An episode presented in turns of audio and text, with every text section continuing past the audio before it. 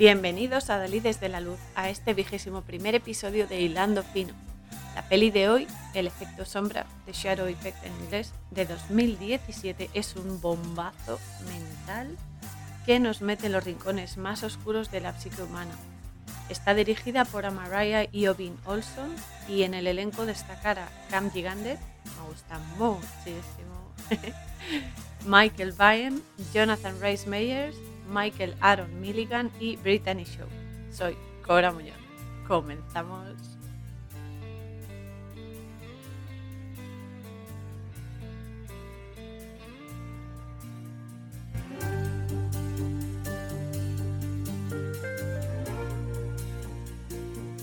La trama de esta película es una auténtica locura.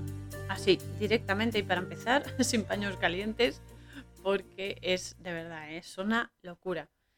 Eh, se entremezclan además varias cosas, sonambulismo, el efecto sombra, la programación mental y la regeneración genética, por lo que esto es un cóctel muy, muy peligroso y por supuesto explosivo, porque las consecuencias pueden ser fatales. Entonces creo que, como siempre, viene bien aclarar ciertos aspectos de estas cosas y conectarlo con la trama, porque es que es eso, es que la trama es una locura. O sea, empiezas a ver la peli, sí, vale, sigues el hilo de, la trama, no sé qué, pero llega un momento que da un giro así dramático la cosa y ya no sabes por dónde estás. Estás viendo la película y estás diciendo, vamos a ver, ¿qué estoy viendo? ¿Qué estoy viendo? Porque ya me he perdido.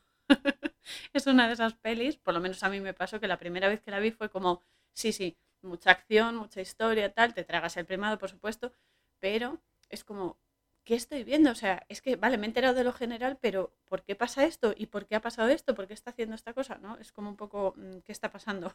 por favor. Y entonces es de esas pelis que tienes que ver mínimo, mínimo dos, tres veces, mínimo. Aviso ya a navegantes.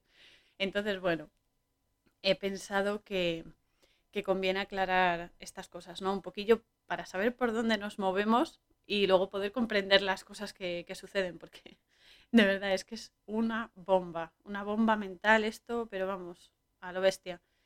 Por un lado, tenemos el sonambulismo, que todos sabemos ya que es un trastorno que se produce en la fase más profunda del sueño y que tiene las características del periodo de vigilia, que es cuando estamos despiertos, ¿no? O sea, hacemos cosas, bueno, el que lo tenga, a mí, mm, gracias a Dios, nunca me ha pasado lo de ser sonámbula, al menos no que yo sepa, pero es cierto, ¿no? Las personas que son sonámbulas hacen eh, cosas y acciones, tienen actitudes de mm, rutinas de cuando estamos despiertos, ¿no?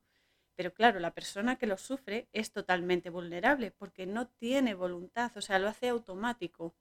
Lo hace automático porque está en un plano, no sé si decir, intermedio entre la vigilia y el sueño y va manejado por la intención mental, ¿no? Pero no la suya, sino algo automático. Entonces en la peli este sonambulismo va a ser el catalizador que va a hacer que la programación mental que le han hecho a Gabriel, que es el prota, funcione ¿no? y produzca este efecto sombra que se irá explicando a lo largo de la peli, aunque también vamos a, a darle una pinceladilla aquí, que el efecto sombra da título a la peli, por supuesto, y es un efecto que se produce cuando no podemos reconocer ciertos comportamientos o actitudes como propios, porque son inconscientes, es lo que decíamos del sonambulismo, ¿no? Entonces aquí tengo eh, que mencionar a mi amigo Carl Gustav Jung, que definió el concepto de sombra como un arquetipo, un arquetipo es un patrón, un fractal, algo que se repite constantemente de la personalidad y que representa un aspecto inconsciente, representa, entre comillas, el lado oscuro de la personalidad, los instintos y todo lo que es rechazado por nuestra mente consciente y social. Toda esta energía mental que reprimimos, bien por miedo, bien porque no sea socialmente aceptado, etc. Esto, todo esto son las sombras ¿no? que tenemos. Y está muy ligado a la trama de la peli por las situaciones irracionales que vive nuestro querido Gabriel, que prácticamente es que lo llevan al límite, al límite de la cordura. O sea, el pobre lo pasa fatal. Tengo que decir que me gusta Young porque fue más allá de lo psicológico.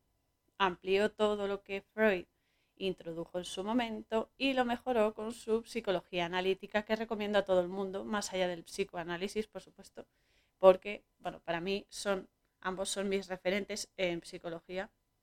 por lo menos los que más, con los que más resueno y los que más me, me llaman, ¿no? Entonces, bueno, el efecto sombra también hace referencia a aquellas personas que se asocian con otras para hacer que sus proyectos crezcan como la espuma caiga quien caiga por el camino, pasándose por el arco del triunfo todo lo que sea moral, todo lo que sea eh, legal, o sea, a costa de lo que sea para que su proyecto o sus ideas o lo que sea tengan éxito y lleguen masivamente, ¿no? Entonces son aquellos que utilizan a otros para que sean, pues eso, el cabeza de turco, ¿no? Y hagan el trabajo sucio y así ellos se puedan llevar el reconocimiento y los méritos de lo conseguido y los otros, pues simplemente si, si caen en el camino, pues caen y punto, ¿me entiendes? Así, ¿no? Esa es la actitud que tienen. Entonces, eh, pues es chungo, es chungo porque a nadie, a nadie le agrada esto, menos cuando ni siquiera sabes que eres víctima de ello. Y esto está, en la actualidad, está muy muy arraigado, por desgracia. Pero bueno, siempre se puede solucionar. Luego, en el tema de la programación mental, esto es muy profundo y muy peligroso, por supuesto. Eh, además es que tenemos muchas ramificaciones de programación mental y formas de condicionar la mente para que haga voluntaria o involuntariamente una cosa. En general, la programación mental sirve para cosas buenísimas, buenísimas, desde eh, solucionar un, por ejemplo, un miedo, una fobia o una manía, eh, ayudar a que, por ejemplo, a que aprendas a leer, a que aprendas a estudiar. Todos estos son programaciones mentales, pero que mal llevadas para un motivo egoísta o maligno puede ser eh, terrible. ¿no? En la peli utilizan un tipo de programación neurolingüística que se utiliza un anclaje, entre comillas, ¿no? Que es un estímulo que en la peli en este caso es una canción y que al ser escuchada por el protagonista le activa un alter ego que le han programado en su mente para que cometa delitos.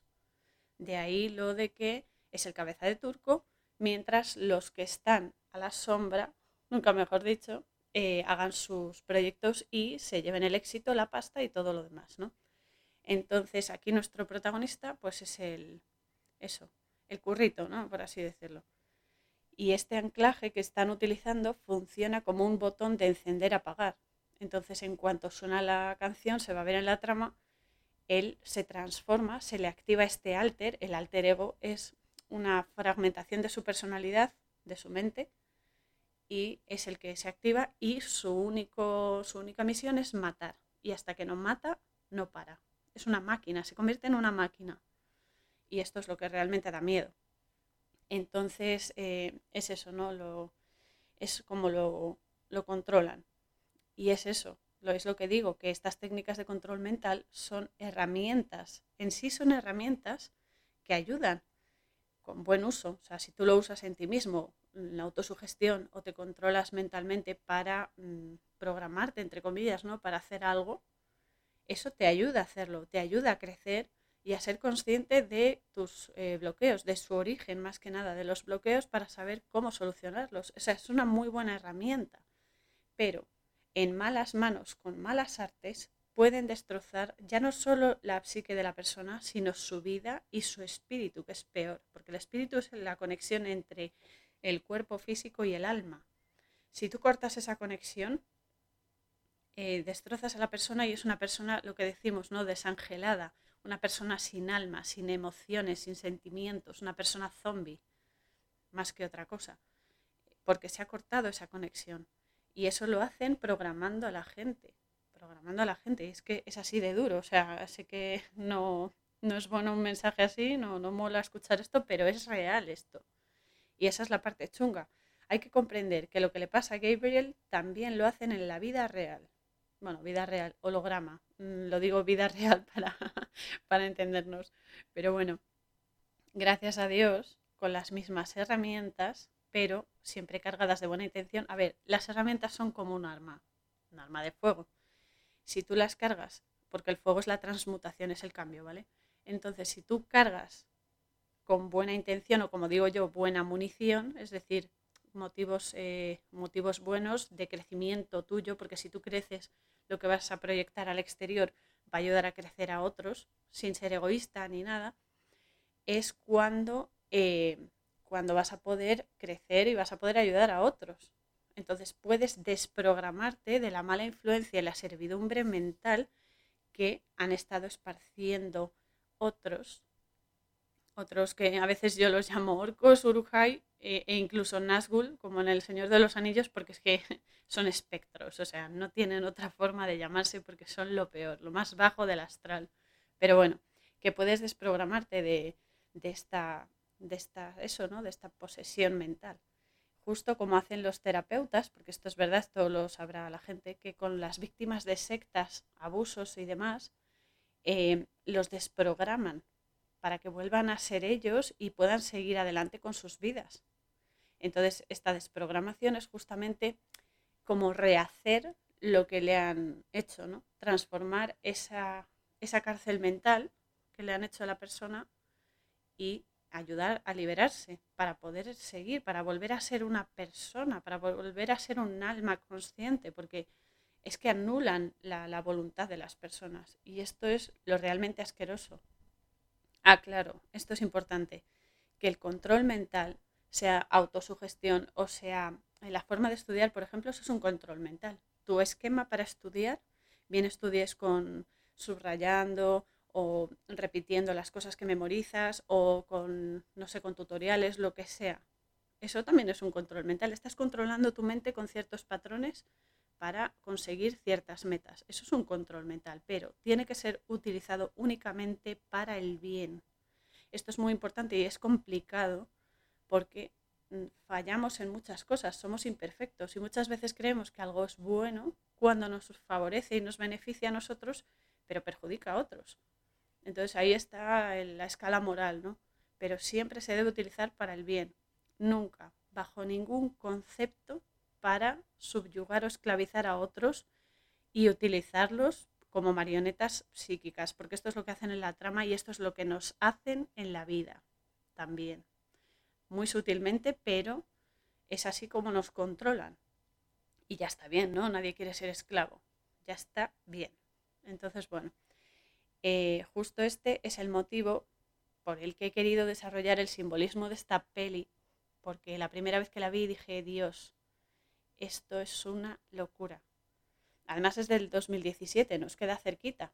Luego tiene bastante, no sé, bastante repercusión. Pero bueno, es eso, hay que utilizarlo para el bien. Y es que eh, hay que comprender esto también, que estamos bajo la subyugación psíquica más explícita que se ha dado últimamente, vamos, de unos dementes, porque es que es eso, están zumbados, están locos, pero no en el buen sentido, locos de que se les ha ido la olla, están poseídos, ¿vale? Y nos bombardean constantemente a través de los medios, de la publicidad, los mensajes subliminales de pelis, de series, de programas y demás. Y ya es hora de ponérselo difícil, chicos. Por eso estas cosas hay que saberlas. Es verdad que es muy asqueroso, es muy no sé cómo decirlo, e-, es, muy depravado si queréis y demás, pero cuanto más información sabes, mejor puedes moverte. Siempre desde el bien, aclaro de nuevo, no me cansaré de repetirlo. Esto no es para beneficiarte tú, es para comprender la naturaleza de la realidad y ser capaz de moverte mejor y de, detectar aquellas cosas que son em, engaños, porque las apariencias engañan yo soy muy de refranes, esto, esto es así, pero es cierto, las apariencias engañan.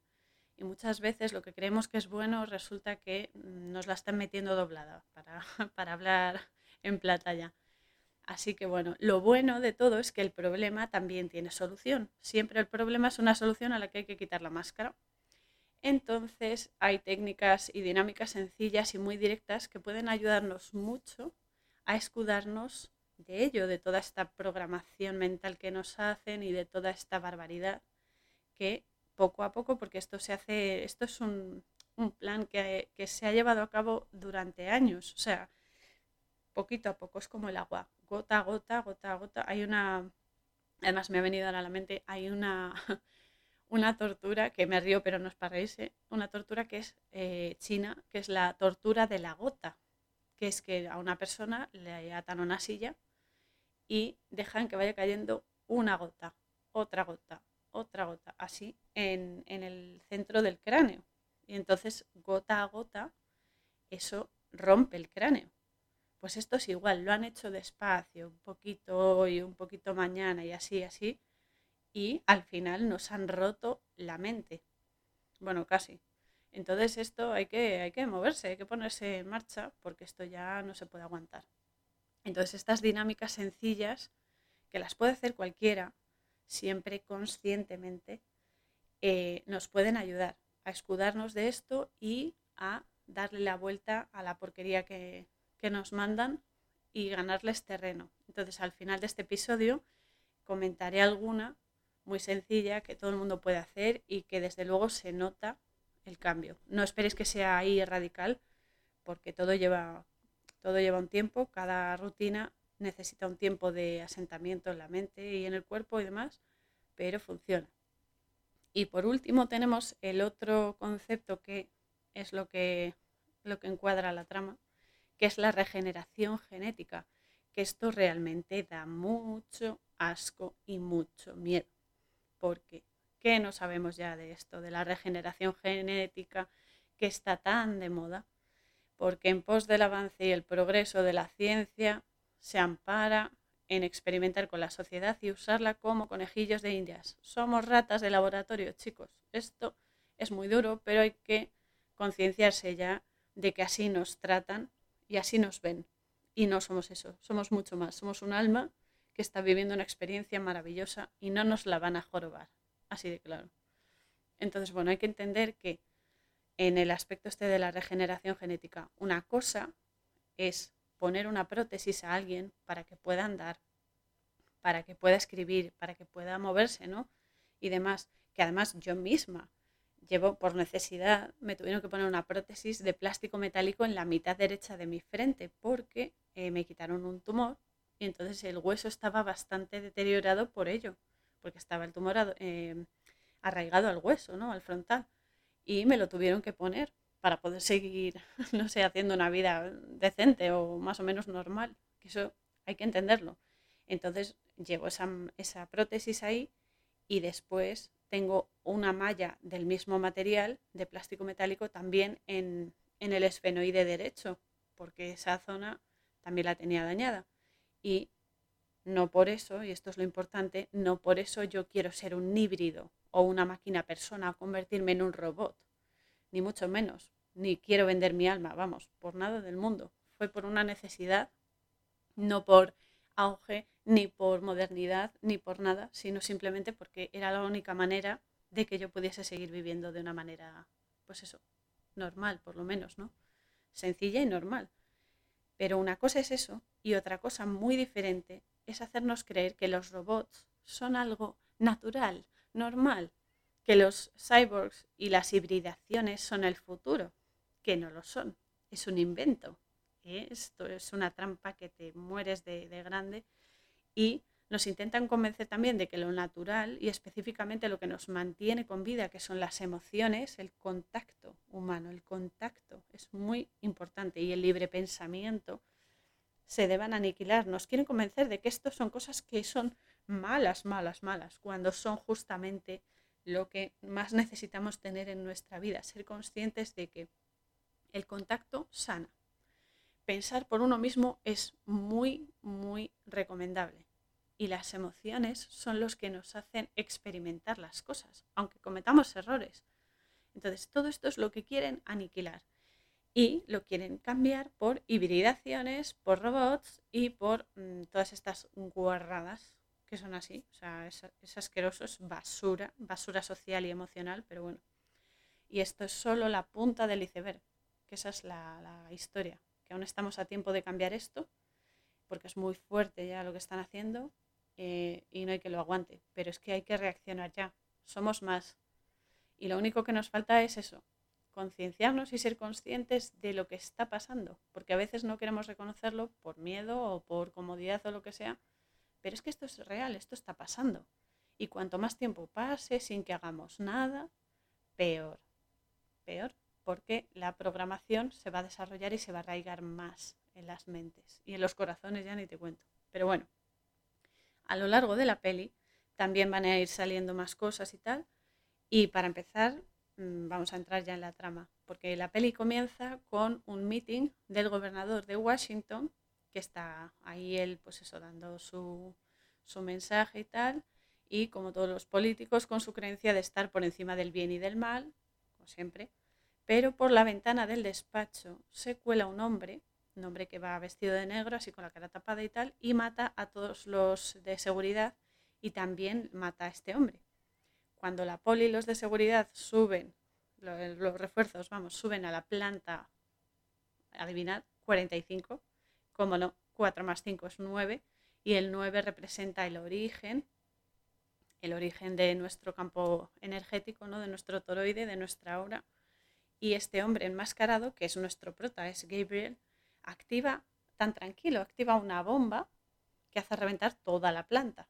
Pero es que lo hace, o sea, me, dejó, la primera vez que lo vi, me dejó flipando, porque él coge, prepara todo mientras está subiendo los refuerzos y tal, coge una silla de estas de despacho, la pone frente a la ventana, se sienta tranquilamente y sentado en la silla, sin emoción ninguna, porque lo hace todo automático, ¡boom! Explota la, la planta y se acabó. Luego aparece el título de la peli, como no, entre el humo de las llamas y no sé qué, y de ahí pasamos a una cabaña en el bosque, donde aparece Gabriel, nuestro prota, vomitando en el baño. Que la mujer entra en el baño y le dice que qué le pasa, que si está bien, le da una pastilla para el dolor de cabeza tan fuerte que tiene. Y cuando están desayunando, a Gabriel le llama la atención un programa de la tele en el que están hablando sobre algo muy, muy interesante que os animo a que investiguéis porque es magnífico que es el efecto telepático que se da en los gemelos y su gran conexión psicoemocional, porque es cierto, tienen un grado tan íntimo de conexión entre ellos que incluso viviendo a gran distancia se pueden presentir. O sea, uno sabe si el hermano está bien, si está mal, si le pasa algo, si todo, todo lo sienten, porque son uno en el fondo. O sea, es como una persona que se ha dividido en dos. Y aquí viene lo bueno. Esto no solamente, no solamente sucede en los gemelos, aunque ellos tengan esta capacidad más desarrollada, no vienen ya con ella activada. Con el tiempo y entrenamiento mental, todos lograremos tener este avance natural. Esto es importante, de forma natural, sin maquinitas, ni cachivaches, ni, ni, ni cosas científicas. No, solo con nuestras emociones y nuestra mente y solo a través de nuestra energía. Todo natural. Está todo en nosotros y no necesitamos máquinas es que nos han vendido que necesitamos máquinas y cosas modernas y no. Y no, lo que necesitamos es más conexión con lo natural. Y no me refiero solo a vivir en el campo o a abrazar árboles, que también, sino con lo natural, con nuestra energía. La energía es lo más natural del mundo. Es la única existencia, la energía. Entonces, claro, eh, con esto, si nos entrenamos y si nos Mm, aceptamos hacerlo, porque esa es otra, que hay gente que no lo, no lo quiere ni ver en pintura, que está muy bien, pero bueno, si se entrena uno, la comunicación va a mejorar y va a ser telepática. Yo creo que en el futuro va a ser todo así, telepático. Ese es el destino que tenemos. No utilizar estos sistemas como los móviles, ni los teléfonos, ni nada. Va a ser todo mental. Todo mental. Y hay que decir que aquí influye muchísimo en, la capacidad telepática que tú tengas o que puedas desarrollar, influye muchísimo el vínculo emocional que tengas con las personas. De manera que cuanto más profundo sea ese vínculo emocional que tienes con la persona, mayor facilidad vas a tener porque el grado de conexión es muchísimo más profundo y mayor. Y repito, todo esto se puede conseguir sin maquinitas y sin experimentos de ningún tipo.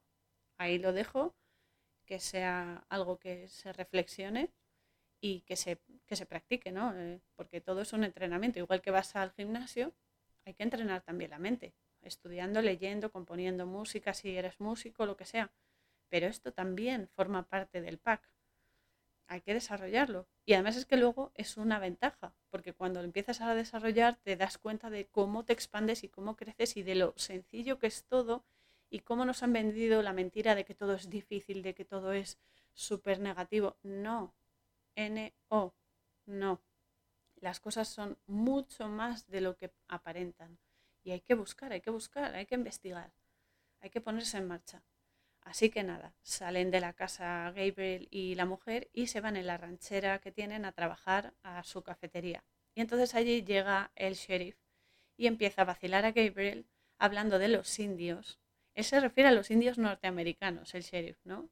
Y los asocia a la reencarnación, que a ver, ellos también lo creían su manera, pero lo explicaban de otra manera, aunque era el mismo concepto, ¿no? Pero bueno, dice sí, porque los indios creían en la reencarnación y dice que los indios eh, creían eso, ¿no? Que cuando morías volvías a la vida de nuevo, reencarnabas. Y esto tiene mucho que ver con la peli, porque al final se ve que eso de la, entre comillas, reencarnación lo han, eh, lo han estropeado, o sea, han cogido y lo han hecho ficticio, o sea, no de forma natural que tú mueras, entre comillas, físicamente y renazcas, si así lo eliges, otra vez en otro avatar humano, sino que lo han hecho Mm, o sea, forzadamente, con, unas técnicas científicas, con, en un laboratorio, o sea, un experimento, o sea, que han degradado el verdadero sentido del crecimiento álmico. O sea, es muy fuerte. Entonces, claro, aquí lo introduce el sheriff así sutilmente, ¿vale? Y dice eso, ¿no? Que los indios creían que cuando morías volvías a la vida de nuevo.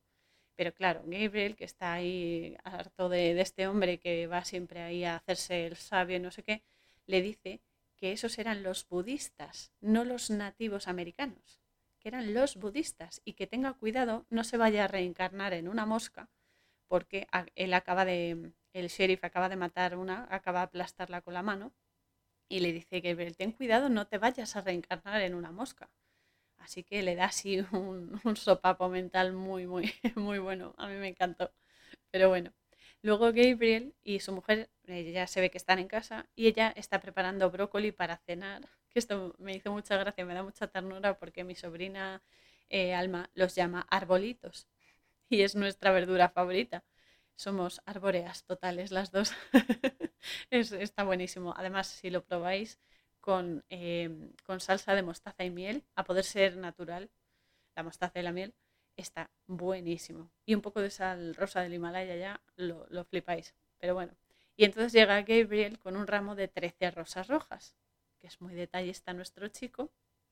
Y eh, son 13, ni una más ni una menos. Luego el 13 se va a ver que se repite a lo largo de la trama. Y aquí viene ya una carga eh, simbólica y emocional, por supuesto, bastante importante. Por un lado, el 13 es un número inmenso, es inmenso, o sea, la palabra es esa, es el número de vibración del amor, en su polo positivo, claro, que junto con las rosas rojas nos indica aquí que ambos se aman mucho, pero también tiene su polo simbólico negativo. Nos está diciendo que el 13 aquí también es un cambio de dimensión frecuencial, es decir, un cambio que se va a ver ¿no? en la forma de vibración que tienen ambos, sobre todo Gabriel el cambio de vibración de la energía. Y aquí el color rojo de las rosas indica que este cambio se va a dar de forma rápida y violenta, porque el rojo eh, simbólicamente es un color activo, es un color que te activa, que te, que te da energía y un subidón de energía. Por eso las personas que están deprimidas o que están un poco de bajón o muy cansadas o enfermas, conviene ponerles ropa de color rojo o que coman eh, frutas eh, o bueno, frutas, verduras, carne roja, porque eso ayuda a que el organismo se active, ¿no? Y entonces aquí, pero claro, el rojo también indica violencia, violencia y sangre y demás. O sea, en las películas es toda una simbología cinematográfica muy heavy. Entonces el rojo aquí nos indica eso, que va a ser un cambio radical y va a ser rápido y violento. Eso es lo que nos está diciendo. Y este cambio se va a dar en el momento, porque eh, se ve en la peli que es justo cuando suena una canción que se llama The Shadow de Denis Suro, que eh, es, el anclaje que les, eh, le han programado mentalmente, ¿no? Es el detonante de Gabriel que activa su alter ego y le hace recordar lo que hizo con el gobernador, la bomba y todo lo demás, mientras su mujer intenta que vuelva a la normalidad, porque claro, él está cortando ahí el brócoli y de repente suena esa canción, supongo que por la radio y tal, y, y entonces, o sea, de repente empieza a convulsionar, eh, empieza a cerrar los ojos así, le da un dolor así muy fuerte de cabeza y demás, y, empieza a ver esos flashbacks, ¿no? Entonces, claro, la mujer se asusta e intenta que vuelva a la normalidad. Y, y él nada, se le activa el alter y ya no, no hace caso a nadie. Entonces aquí me vais a permitir, porque esto me ha parecido, me ha parecido muy relevante, que haga un paroncillo para leer la letra traducida de esta canción, que al final le coges mucha manía y mucho asco, porque no tiene desperdicio. Y creo que nos va a resonar a todos con eh, la actualidad en la que estamos viviendo. Esta es la letra. Dice, vivimos en un momento en que nadie sabe cómo vivir. Deja que se crean quienes nunca han sido. ¿Quién soy? ¿Y cuál es mi misión? Parece que he llegado al final de esta ilusión. Sé tú mismo, no olvides quién eres, recuerda tu nombre. Deja de boicotearte y madura. Renacerás en este mundo. No puedes evitar compartir la vida con los que amas ni darles esperanza. ¿Te has planteado ya que no existes? Todo lo que sientes es solo una ilusión. ¿Quién soy y quién sabe qué me espera? Parece que he llegado al final de esta ilusión. Renacerás en el mundo. No puedes evitar compartir la vida con los que amas y darles esperanza. Una joya, ¿eh? La letra. Dios que además es eso, ¿no? Que es el detonante que, suena siempre y boom, radicalmente cambia, cambia su personalidad. Después eh, aparece la, imagen de un barco, justo está terminando ya la canción, ¿no? Y aparece la imagen de un barco, un yate o algo así, como en un lago, ¿no? Y se ve como Gabriel, bueno, a ver, el, el alter ego, ¿vale? De Gabriel nada hasta allí y se sube porque tiene la misión de matar ciertos objetivos políticos, esto es importante, cuando eh, él eh, no es consciente de ello. ¿no? Entonces, eh, el hombre que va en el barco con la mujer lo descubre y tras un forcejeo y demás, la mujer dispara a Gabriel varias veces, que esto choca mucho porque luego dices, pero ¿cómo sigue vivo si le ha disparado en el pecho y tal? Que es imposible que siga vivo, ¿no? Pero bueno, al final caen los dos hombres al agua y Gabriel lo mata. Y entonces para, mm, eh, para eliminar pruebas, ¿no? lanza una granada de mano y se ve la explosión. Y se ve perfectamente que eh, este Gabriel no tiene voluntad propia, que directamente actúa como una máquina de matar para, eh, para conseguir su objetivo, ¿no? y no para hasta que no lo consigue. Luego se ve en, que está en la casa de nuevo vomitando y que tiene los flashbacks estos de, todo lo que ha hecho, ¿no? Y se da cuenta de que eso no es normal, de que le está pasando algo que escapa a su comprensión. Así que la mujer le dice que vaya a ver al eh, psiquiatra que se llama Dr. Reese, que menuda pieza, y este hombre le pregunta por los sueños que ha tenido, ¿no? Y le dice que en cierto modo todos tenemos sueños lúcidos. Entonces, eh, en los que se, intensifica mucho perdón, el realismo de su contenido. Le dice que la mente acumula, mezcla y reproduce de forma muy realista todos los estímulos recibidos durante el día en los sueños y que solo es, está estresado, ¿no? Entonces, eso sí, solo está estresado, pero le da una receta de unas pastillitas. O sea, solo es estrés. Venga, tómate pastillas, drógate todo lo que puedas y más. Entonces, bueno, hay que decir aquí que los sueños lúcidos sí es cierto que todo el mundo puede llegar a tenerlos e incluso a veces los has tenido y ni siquiera te has dado cuenta o no has prestado atención.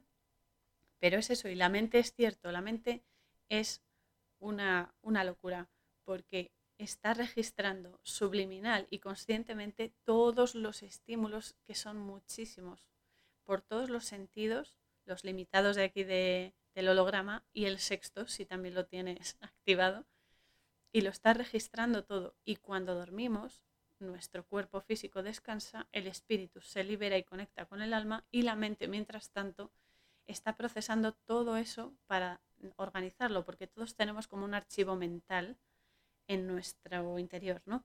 Entonces tenemos, pues como, imaginaos, como un archivo, una biblioteca con varias secciones, ¿no? Tenemos la sección recuerdos, sección miedos, sección tal, y se va archivando todo ahí. Entonces, durante la noche es verdad que hay cosas que se mezclan, las cosas más relevantes para nosotros se mezclan con los sueños. Los sueños son mensajes, son mensajes sutiles que em, este es un canal buenísimo.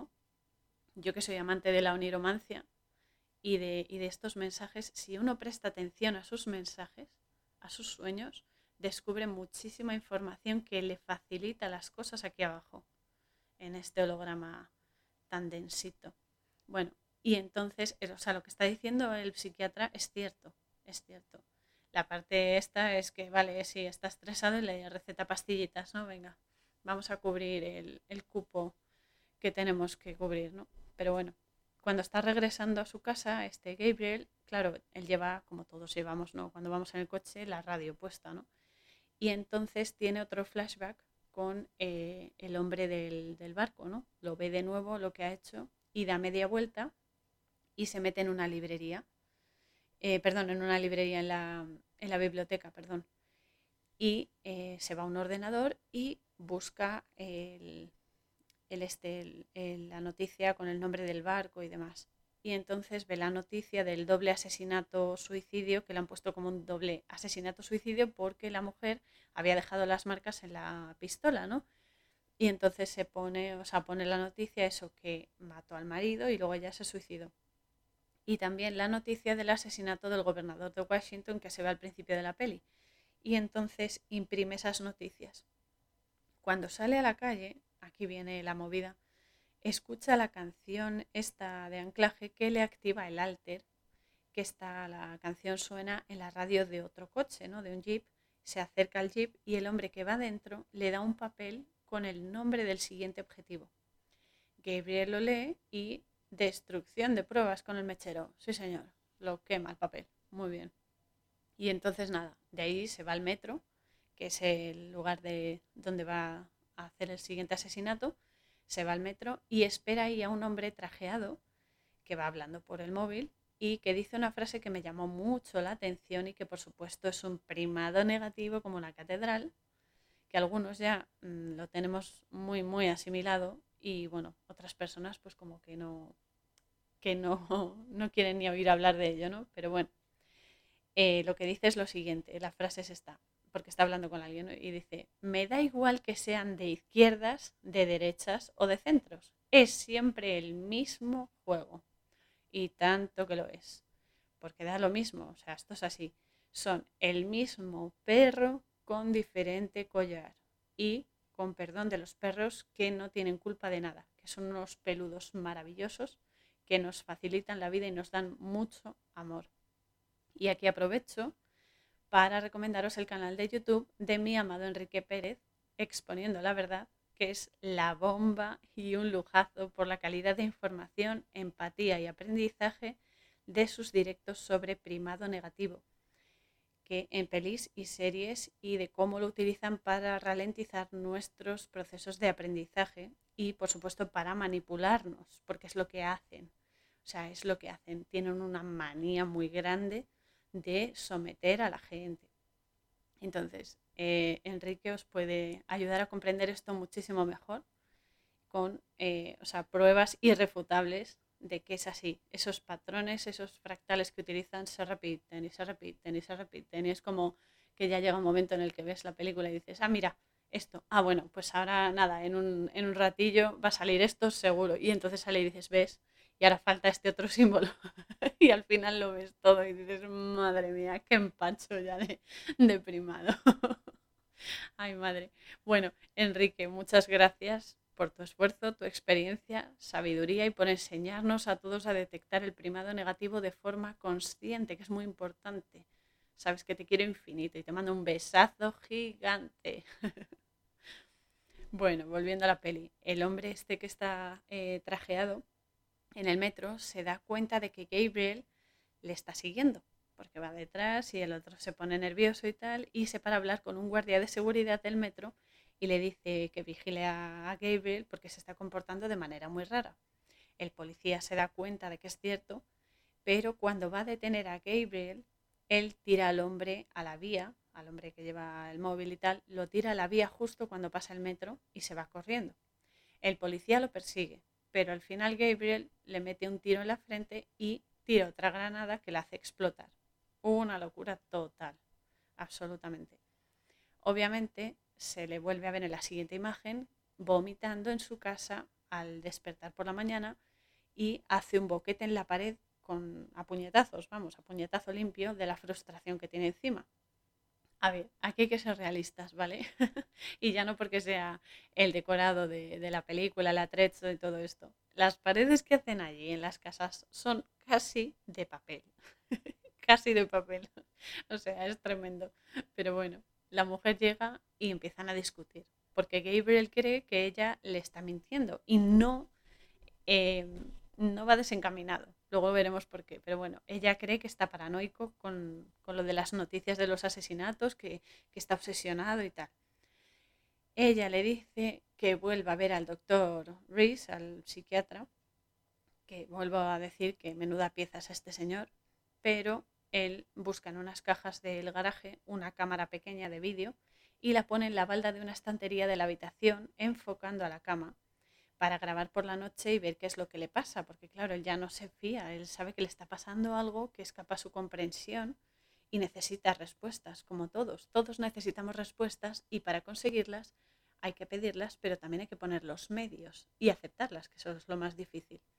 Así que nada, pone la cámara y luego se va a lavar las manos, sobre todo la mano, porque se ha dejado los nudillos hechos polvo de, los puñetazos que le ha pegado a la pared y se fija en el bote de pastillas que le recetó el médico la primera vez, ¿no? Que fue. Y además es que me encanta. Es una, es que es una escena que es que me, vuelve loca. Porque coge eh, las pastillas y las tira al bate, tal cual, directamente, y echa en el botecito, en lugar de esas pastillas que ha tirado, echa aspirinas. Bueno, luego dicen ibuprofeno, pero en el bote pone aspirinas, para el caso es lo mismo. Chico listo y guapo también. hay, que, hay que resaltar esto. Pero bueno, después se va a la comisaría, porque él está investigando ya, ya se ha puesto en serio, y eh, va a la comisaría y le recibe un poli comiendo un donut. Qué típico, ¿verdad? E intenta darle largas, como no, porque eh, Gabriel pregunta por el sheriff y el otro le dice, no, es que está trabajando, está muy ocupado, bla, bla, bla. Pero bueno, al final el sheriff eh, les dice que, que pase, le recibe en su despacho y Gabriel le da las copias de las noticias de los asesinatos de estos políticos, ¿no? Y el sheriff justifica la preocupación em, y la explicación que le da Gabriel diciendo que, claro, entiende que sus padres murieron el año anterior y que está encargándose de la cafetería y también tiene a su mujer, que su relación están intentando mejorarla y no sé qué, y que tiene mucho encima. Que es que, o sea, sutilmente le está diciendo que está obsesionado y que se deje de chorradas porque es un hipócrita estúpido y ya está, o sea, es así, es un capullo. Porque también está en el ajo, está metido hasta el fondo en el ajo de toda esta historia de la programación y de todo esto, de la regeneración génica y todo esto. Em, es toda una operación para quitarse obstáculos de en medio y poder desarrollar este programa ¿no? de regeneración genética y aplicarlo, porque Gabriel, repito, es el cabeza de turco y la rata de laboratorio también. Cuando se va de la comisaría, el sheriff llama a otro policía y le dice, Gabriel está empezando a recordar, vigílalo. O sea, es que está, están todos ahí mm, pringados, que, que es asqueroso. Pero bueno, mientras tanto Gabriel ya está en la cafetería trabajando y escucha por la radio la canción Anclaje y, claro, empieza a activarse su alter otra vez. Pero consigue llegar hasta la radio, que la tiene en la encimera y tal, y la arranca de cuajo, la radio y los baffles y hace que pare el proceso, ¿no? Porque lo, lo, rompe, lo tira contra el suelo y se acabó. Aunque se da la vuelta y coge a Jesse. Jesse es, el, es uno de los empleados, ¿no? Y lo coge por el cuello y le pregunta que para quién trabaja. Porque claro, es que ya no se fía ni de su sombra, nunca mejor dicho. Y el otro, claro, se asusta, se asusta porque cree que lo va a matar pero Gabriel ve que en la noticia del asesinato del hombre del metro también estaba el sheriff en la foto. Y eh, también ve que Jesse le está llamando por teléfono al sheriff. Y entonces eh, Gabriel coge la ranchera, que por cierto es preciosa, me encantan las, las pick-up, y se larga a la estación de metro para comprobar que es cierto, que ha sucedido, que es cierto que no es una paranoia suya y tal. Allí descubre un dedo amputado con un anillo de matrimonio y eh, lo compara con su dedo y su anillo de matrimonio y son iguales, idénticos, el anillo y el dedo. Que esto, claro, te deja así un poco noqueado como diciendo, vale, es igual y qué me estás contando. Pero claro, luego recuerdas que es que tiró una granada y reventó todo. Y es que mm, o sea, cuando se ve la imagen, es que no le dio tiempo a, escapar en el metro. O sea, es que tiró la granada y no, no, o sea, no pudo escapar. Pero bueno, eso luego se verá por qué. El caso es que compara el dedo del anillo, se da cuenta de que es verdad, que, es similar al suyo, o sea, eh, directamente el suyo y el anillo igual. Y, y, entonces aparece el sheriff, como no, y lo mata a tiros. Le da ahí cuatro o cinco tiros y a tomar por saco. Y justo cuando le da el último disparo, aparece Gabriel en el baño, otra vez con espasmos y dolor de cabeza, mientras, esto es una escena muy rara, que me río, pero no hace gracia. O sea, la mujer eh, le está gritando desde el otro lado de la puerta del baño y le dice que abra la puerta, que, que, no sabe qué le pasa y tal, y revienta, la revienta directamente la puerta del baño con un bate de béisbol. Así, la solución directa. Coge, hace un boquete en la puerta y a tomar por saco, ¿no? Y discuten. Porque ella, claro, discuten porque ha descubierto la cámara de vídeo que puso, que puso Gabriel para grabar lo que pasaba por la noche en la habitación, porque es que ella piensa que es un degenerado que los graba por la noche para luego subirlo a internet, ¿no? y se lo dice a grito pelado y dando batazos a todo lo que encuentra, ¿no? Porque daba, da golpes así a, las cosas, a, las columnas que tienen con vigas de madera y no sé qué, y gritando y no sé qué. Y claro, le dice que cómo piensa eso, que cómo piensa que él puede hacer eso. Entonces, claro, se calientan tanto que, hacen el amor ahí directamente, apoyados en la viga de madera. Y bueno, así que dentro de eso, eh, ni tan mal, ¿no? La cosa. y después se, ponen a revisar en la cama, se ponen a, ver las grabaciones ¿no? de la cámara. Luego Gabriel vuelve a ver al psiquiatra y le dice que todos los sueños que creía que eran sueños son reales, que lo ha hecho realmente. Y el psiquiatra le dice que sabe que ha sustituido las pastillas que le recetó por, por esto, por aspirinas, ¿no? por ibuprofenos, y que teme por la seguridad de su mujer. Y entonces se va se va porque le va a hacer otra receta de unas pastillas mucho más potentes. Claro que sí, cómo no. Y entonces él aprovecha para quitarle una carpeta con documentos donde luego se ve, porque luego ya cuando va en la, ranchera lo, está ojeando y tal, y ve una foto del psiquiatra con eh, su esposa, la mujer del eh, psiquiatra, que la tiene en brazos y se ve que está muerta porque han tenido un accidente de coche, ¿no? Y cuando entonces regresa, ¿no? Y cuando vuelve al parking de la consulta del psiquiatra, ve, sin bajarse del coche, ve que están discutiendo el sheriff y el psiquiatra, y entonces coge y se va, Gabriel se va a su casa. Cierra todas las puertas, todas las ventanas y eh, lanza el tocadiscos al suelo y lo rompe. Lo rompe porque ya sabe que eh, las movidas estas con la canción eh, vienen por, por eso, ¿no? Por aparatos electrónicos y entonces eh, vuelve a escuchar la canción. O sea, justo cuando rompe el, el este, el tocadiscos, vuelve a sonar la canción y claro, empieza a activarse.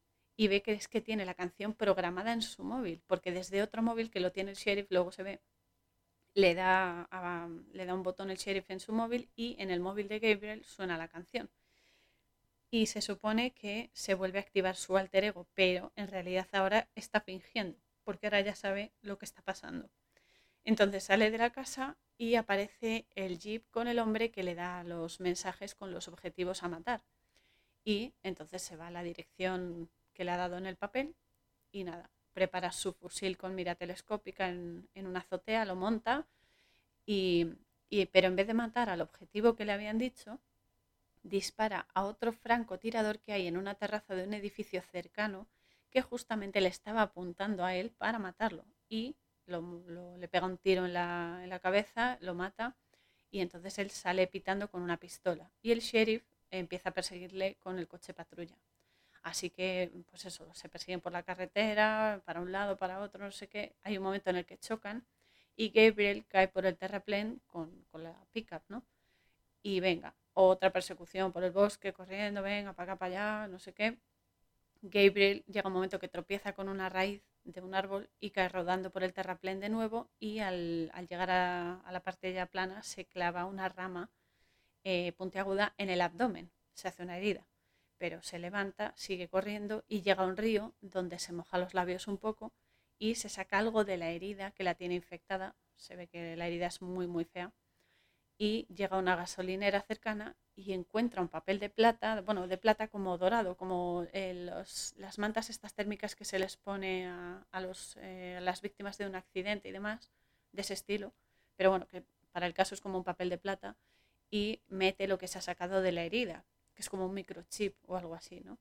Y lo envuelve ahí, y entonces hay un hombre que está repostando el coche y entra a la tienda a pagar y entonces Gabriel aprovecha, se monta en el coche, le hace un puente y se va conduciendo a la consulta del psiquiatra que se da cuenta que está vacía. O sea, no hay libros, no hay sillas, no hay nada.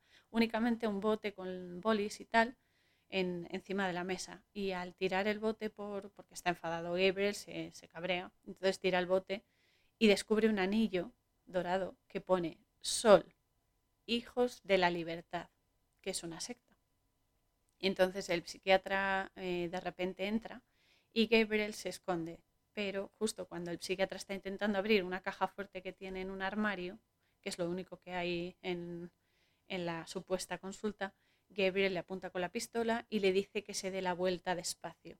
Y ahí se descubre todo el pastel, porque el psiquiatra intenta recuperar a su mujer muerta con un proyecto de regeneración genética utilizando a Gabriel como máquina de matar para así conseguir la eh, financiación y el desarrollo adecuados para seguir con el, con el proyecto. ¿no? De repente, como no, llega el sheriff, que está hasta en la sopa, con sus hombres para animar la fiesta. Y Gabriel se escapa de allí dejando inconsciente al psiquiatra que le pega un golpazo y le deja eh, inconsciente. Y luego tiros, tiros, tiros y más tiros, que esta parte es muy aburrida porque solo disparos para acá, disparos para allá, bla, bla el rollo, es la parte más aburrida de la peli. Y nada, y Gabriel luego se va de allí en un jeep, que roba un jeep de los polis y tal, y pincha las ruedas de los otros, repito, chico listo y muy guapo, lo tiene todo, hay que decirlo, y tira el microchip al río y regresa a su casa de nuevo. Aquí viene la parte más chunga de la peli, que esto ya es el trayazo mental que te pegan y que te, que te deja frío que ya es bastante dura de por sí ¿eh? la peli, pero bueno. La mujer aquí le confiesa que la contrataron para hacerse pasar por, por su esposa, ¿no? Pero que lo hizo porque estaba en un momento de necesidad económica y que no contaba con enamorarse de él. O sea, que ella estaba fingiendo al principio, pero que se ha enamorado de él realmente. Porque, bueno, es una, es una buena persona, la trata bien y tal. Y de repente llega otra vez el sheriff, que pesado, con más policías, y eh, le pega, entran en la casa y demás, y le pega un tiro a Gabriel, que luego aparece, eh, o sea, él, se ve que muere Gabriel porque le revienta la cabeza, está ahí todo lleno de sangre y tal, pero luego, acto seguido, aparece en un, como en una habitación así oscura y tal, sentado en una silla, atado de pies y manos, con sensores en la cabeza y unas ventosas que le ponen, y le colocan unas placas en los ojos para que no pueda pestañear ni cerrarlos le ponen la canción anclaje de las narices y lo torturan con eso y con un vídeo con imágenes de los asesinatos, pero también otras imágenes porque lo están reprogramando, mientras le dan descargas eléctricas muy altas, que es que es una tortura horrible, o sea, es uno de los momentos que, te hace sufrir realmente en la película. Y entra en parada cardiorrespiratoria, claro, porque se pasa ahí de tostarlo, y el enfermero que, que le está haciendo ahí la tortura, pues lo intenta reanimar pero no responde con, esto, con el carro de parada, y ya le pincha adrenalina en el corazón de golpe. Y claro, Gabriel vuelve a la vida de repente y lucha para liberarse de, todo eso, ¿no? Entonces mata al enfermero y escapa de esa habitación, baja al sótano del edificio donde está la base clandestina de este experimento y ve al psiquiatra y descubre que él tiene un cheque en blanco, se lo dice el propio psiquiatra, dice, tengo un cheque en blanco para mi investigación que me ha dado la Hermandad de los Hijos de la Libertad para eh, conseguir eh, hacer mi proyecto. Y le dice que Gabriel es en realidad un soldado norteamericano que ha sido programado como una máquina de quitarse de en medio aquellos que verdaderamente luchan por la libertad. O sea, está matando a la gente que lucha por la libertad de las personas y no los que con el proyecto del psiquiatra financiado por la secta de la mal llamada, entre comillas, libertad, están, están pues eso, haciendo barbaridades, ¿no? Y esto aquí hay que decir que esto nos suena mucho, ¿no? Porque esto es, vamos, el pan nuestro de cada día, por desgracia. Pero bueno, quieren deshacerse de los soldados humanos y reemplazarlos por híbridos de robot y humano o eh, cyborgs. ¿no? Y aquí otra vez aparece el sheriff, que es muy pesado este hombre, y le dice que eh, lo que están haciendo es necesario. Hay que hacer lo que están haciendo porque hay demasiada gente en el mundo y muy pocos recursos. Nos suena esto también, ¿verdad? Es que es muy fuerte. Esto es muy fuerte. Y repito, esta peli es del 2017. Ahí lo dejo. Eh, entonces, bueno, están así, unos están en un pasillo, Gabriel en otro, y llega un poli por detrás y le pega un tiro. Y aquí aparece la mujer de Gabriel que le ayuda a incorporarse para escapar, ¿no? Le dice, venga, vamos a salir de aquí y tal. Y el sheriff le dice al psiquiatra que, porque claro, eh, Gabriel ha pegado un tiro a un tanque de gasolina o algo así, ¿no? De, de un líquido inflamable. Y entonces el sheriff le dice al psiquiatra que suba a la superficie por el ascensor porque eso va a reventar y, eh, y que se vaya, ¿no? E intenta coger a Gabriel y a la mujer, pero eh, Gabriel muere porque se está desangrando por el tiro que le ha pegado y la mujer intenta reanimar al último clon, porque antes de morir Gabriel le dice, tienes que reanimar al último clon, porque cuando yo muera es necesario reactivarlo. Pero el sheriff consigue hacerlo antes, consigue reanimarlo antes con la canción Anclaje que la vuelve a poner y le dice, cuando el último clon de Gabriel está, está ya activo, está despierto, está vivo, le dice que le pegue un tiro a su mujer. O sea, es la primera orden que le da. Parece que lo va a hacer porque Gabriel se levanta, ¿no? Parece que lo va a hacer, apunta a la mujer con la pistola y tal, pero al final y sin que el otro se dé cuenta, le pega un tiro al sheriff. Directamente se lo traga porque eh, parte de los sentimientos y recuerdos del Gabriel original se han filtrado a la mente del nuevo clon, ¿no? Y consigue recordar a la mujer y también que se aman a pesar de todo. Y el tiro se lo lleva el sheriff y ah, hasta luego descansa en paz, ¿no?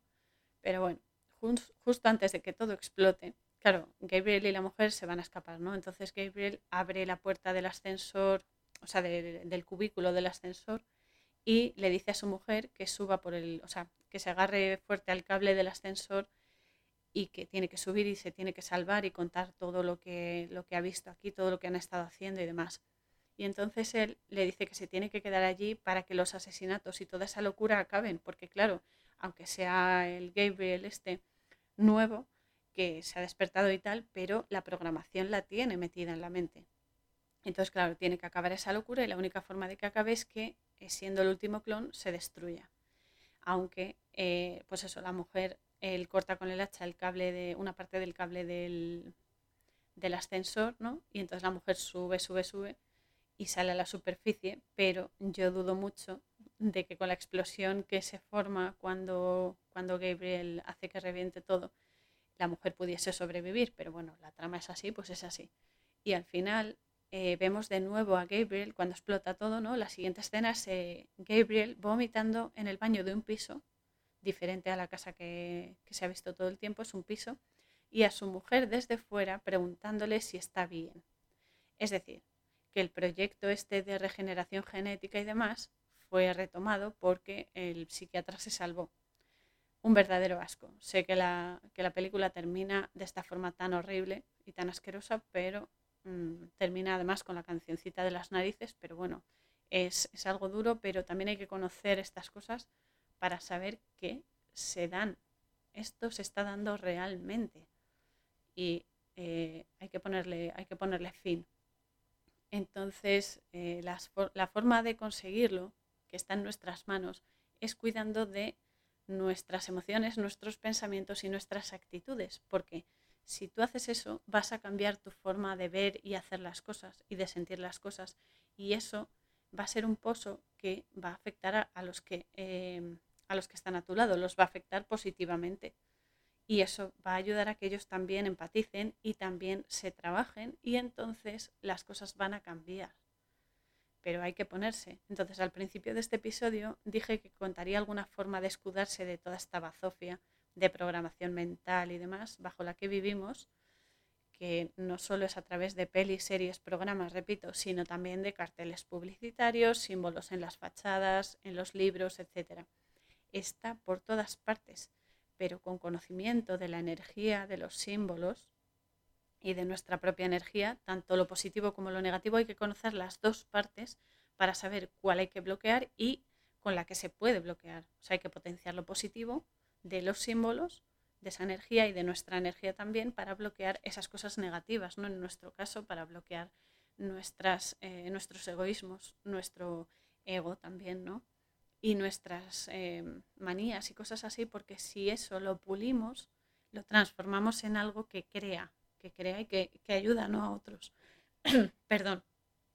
Y somos capaces de equilibrar fuerzas ¿no? y proteger nuestra mente, nuestra calidad emocional, nuestro cuerpo y por supuesto nuestro espíritu, que repito, es la conexión con el alma.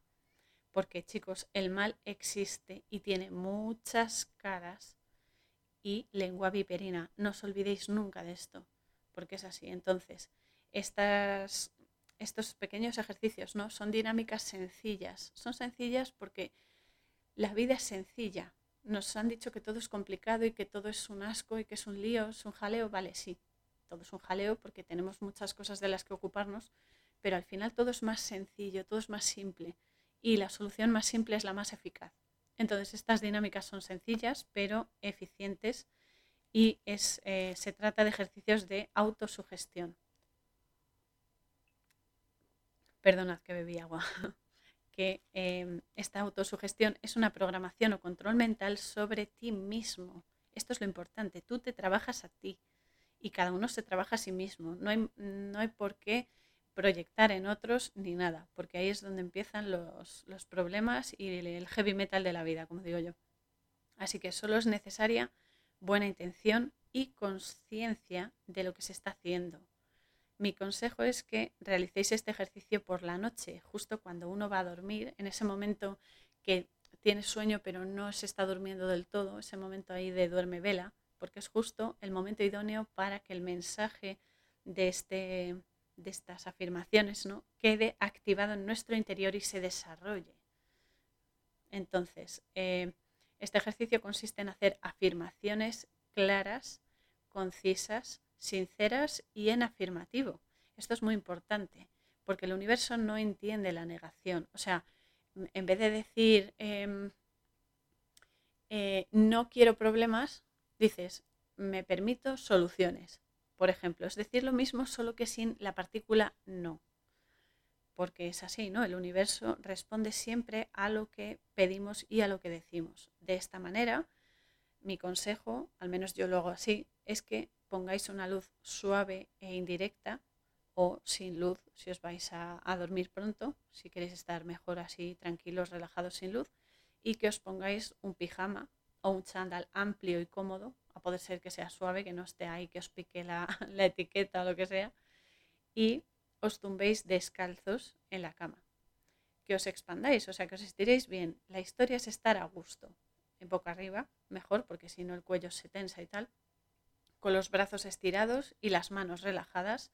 Si queréis, podéis poner la palma de la mano derecha hacia abajo, reposada en el plexo solar, porque la mano derecha es la que da la energía y la mano izquierda, si queréis, también en el plexo, pero eh, boca arriba o directamente apoyada en el colchón de la cama. Pero boca arriba porque es la que recibe la energía. Entonces creas un circuito energético en el que tú recibes por un lado esa energía de lo que estás manifestando, ¿no? de lo que estás pidiendo, y tu mano derecha lo em, está cargando el plexo solar. El plexo solar es donde está la energía vital. Em, los, asiáticos, los chinos sobre todo, lo llaman el templo de Jade, porque es justo donde está tu energía vital. De ahí que si te pinchan, por ejemplo, o te dan una puñalada en el estómago, tardas nada, ni un minuto en desangrarte, porque está ahí acumulada. La sangre es el vehículo del alma. Y entonces es ahí, en el plexo solar, donde se, por eso se llama solar, ¿no? Por la energía. Es ahí donde está tu energía vital. El alma está en el corazón, pero la energía vital se acumula en el plexo. Y entonces es así, ¿no? Se va cargando, se va cargando y esa energía se empieza a distribuir por todo tu cuerpo, por todo tu espíritu, por toda tu energía, emociones, etc. Entonces, eh, las piernas igual, estiradas, estiradas para que la energía fluya bien y estemos relajados. Se trata de eso, de estar relajado y de que no haya dobleces en las piernas y demás para que no se, no se hagan nudos energéticos. Y los pies, por supuesto, descalzos, siempre, más de lo mismo. Hay que dejar que se relajen y que caigan de manera natural hacia los lados, no hacia afuera, porque nunca se quedan rectos totales. Si los tienes rectos totales los pies, estás tenso. No hay que estar tenso, hay que estar suelto. Y nada, dejarlos así que caigan hacia los lados. Lo más cómodo posible para que la canalización sea mejor y más fluida. Cuando tengáis esa postura, se cierran los ojos y eh, nos tomamos un momento para prestar atención a la respiración. Entonces, cuando ya veamos cómo respiramos, se hacen tres respiraciones profundas y nos centramos en los latidos del corazón que se habrán acompasado y siguiendo el ritmo de la respiración. Podéis decir estas eh, afirmaciones en voz alta o, como digo yo, con la mente bien alta, que es decir las cosas mentalmente, no hace falta verbalizarlas con sonido físico, sino sonido mental, y que resuene bien fuerte y claro en vuestro interior. Son afirmaciones como estas, siempre cada uno puede, puede adaptarlo a su, a su realidad, ¿no? Pero estas son mm, más bien, eh, no sé, universales, ¿no? Que, que, nos pueden ayudar a todos. Es por empezar por algún sitio, pero luego cada uno lo tiene que adecuar a su rutina. Estas son, soy feliz y libre de elegir lo que crea mejor en mi vida. Soy autosuficiente y tengo todo lo que necesito cada día. Agradezco las bendiciones que reposan en mí constantemente. Me permito amar y ser amado de verdad, con conciencia, conciencia y bondad. Me permito prosperidad, aprendizaje y comprensión constante.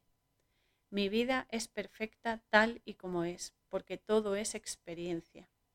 Veo más allá de la fachada, veo la naturaleza real de las cosas, lugares y personas. Soy valiente y empático. Me permito un buen trabajo.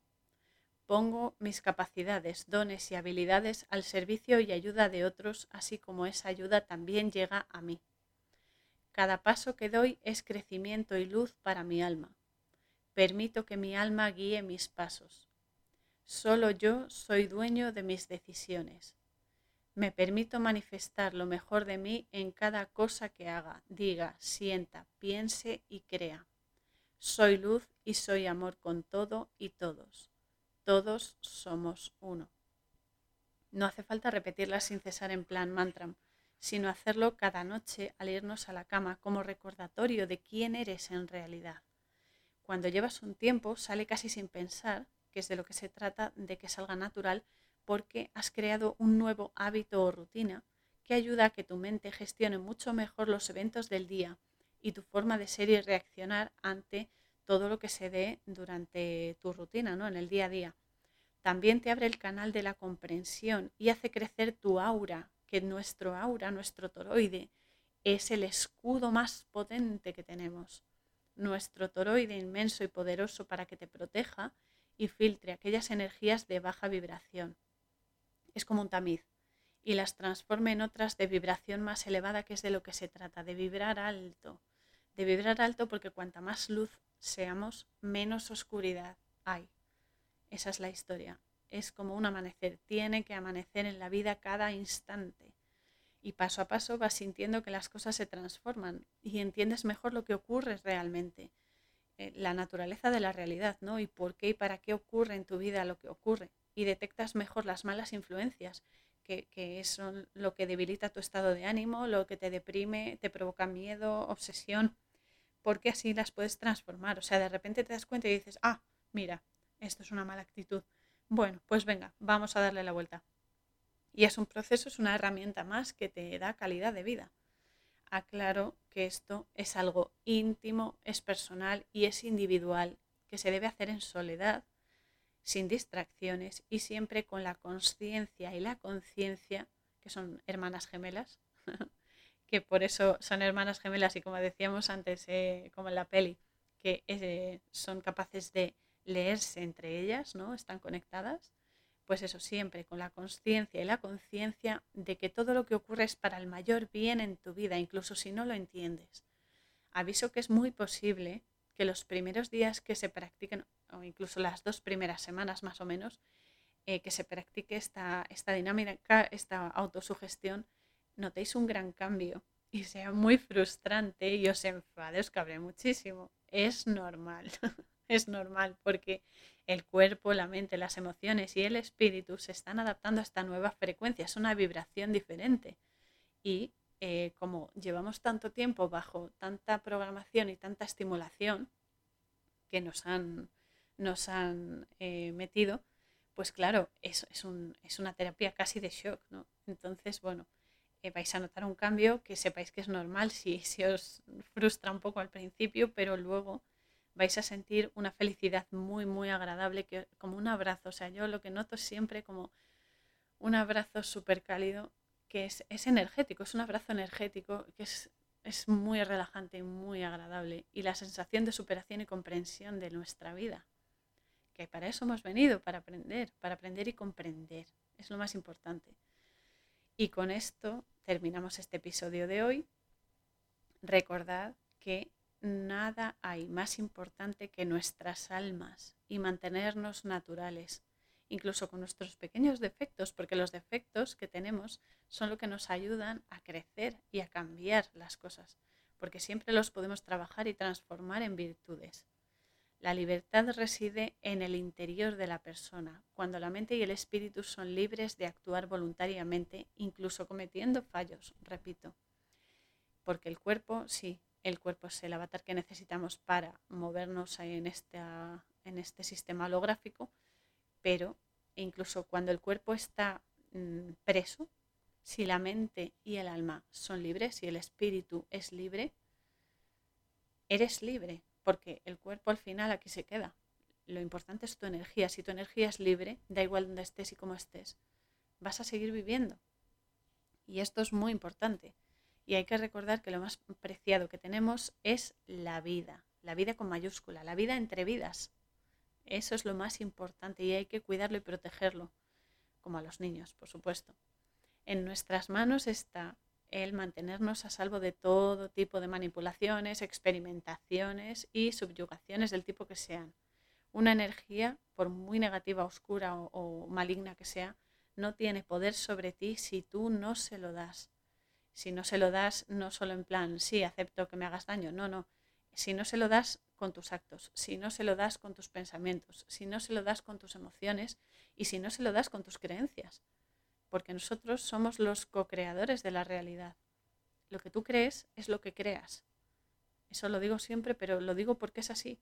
Y si no, mm, o sea, experimentadlo, o sea, no tenéis más que hacer la prueba.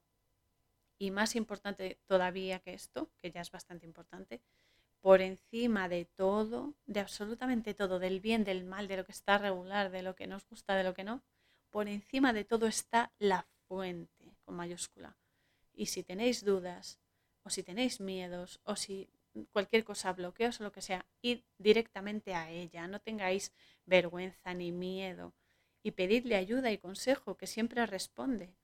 Luego ya te toca a ti descifrar el mensaje, que esa es otra historia, no te lo van a dar todo ahí hecho, pero siempre nos cuida, siempre nos cuidan los del otro lado, siempre, aunque no los veamos, aunque no sepamos realmente su naturaleza, pero siempre nos cuidan, nos están protegiendo constantemente de cosas que ni siquiera imaginamos porque nos, nos, eh, nos aíslan de esas cosas que nos podrían hacer incluso más daño. Y todo es posible, todo es posible para el eterno. Me da igual que lo llames Dios, me da igual que lo llames universo, me da igual que lo llames gran espíritu, la energía suprema, la energía universal, me da igual. El eterno, la fuente, todo es posible para él, para ella, para ello, como lo queráis llamar, me da igual. Entonces, id directamente a la fuente, directamente, porque encontraréis ahí las respuestas. Y la forma más directa de ir a la fuente es conectar con tu alma. Y para conectar con tu alma tienes que utilizar las herramientas del holograma, es decir, pensamientos, emociones, creencias, sensaciones y acciones físicas. Son nuestros cinco portales, los portales por los que conectamos y alimentamos el alma. Así que es por eso es muy importante programarse a uno mismo, en el buen sentido, por supuesto, para que sea la información que fluya bidireccionalmente, es decir, de tu avatar físico a tu alma y de tu alma que te da las soluciones a ti, sea lo más de mayor calidad y lo más limpio, la información más limpia y más luminosa posible. Sed valientes, chicos. Muchos nos respaldan. No tengáis miedo. Hay que ser valientes. Que las cosas nos las ponen fatal, pero están mucho mejor de lo que pensamos. No, no, sé, no tengáis miedo. No tengáis miedo. Hay que esforzarse, hay que trabajarse, sí. Pero vamos a salir de esta, porque por mucha noche que haya, y permitidme la metáfora, pero es que es así, siempre amanece, siempre. Así que que amanezca siempre en vuestras almas, que siempre haya luz. La luz es energía, la luz es amor y somos energía y todos somos uno, con mayúscula.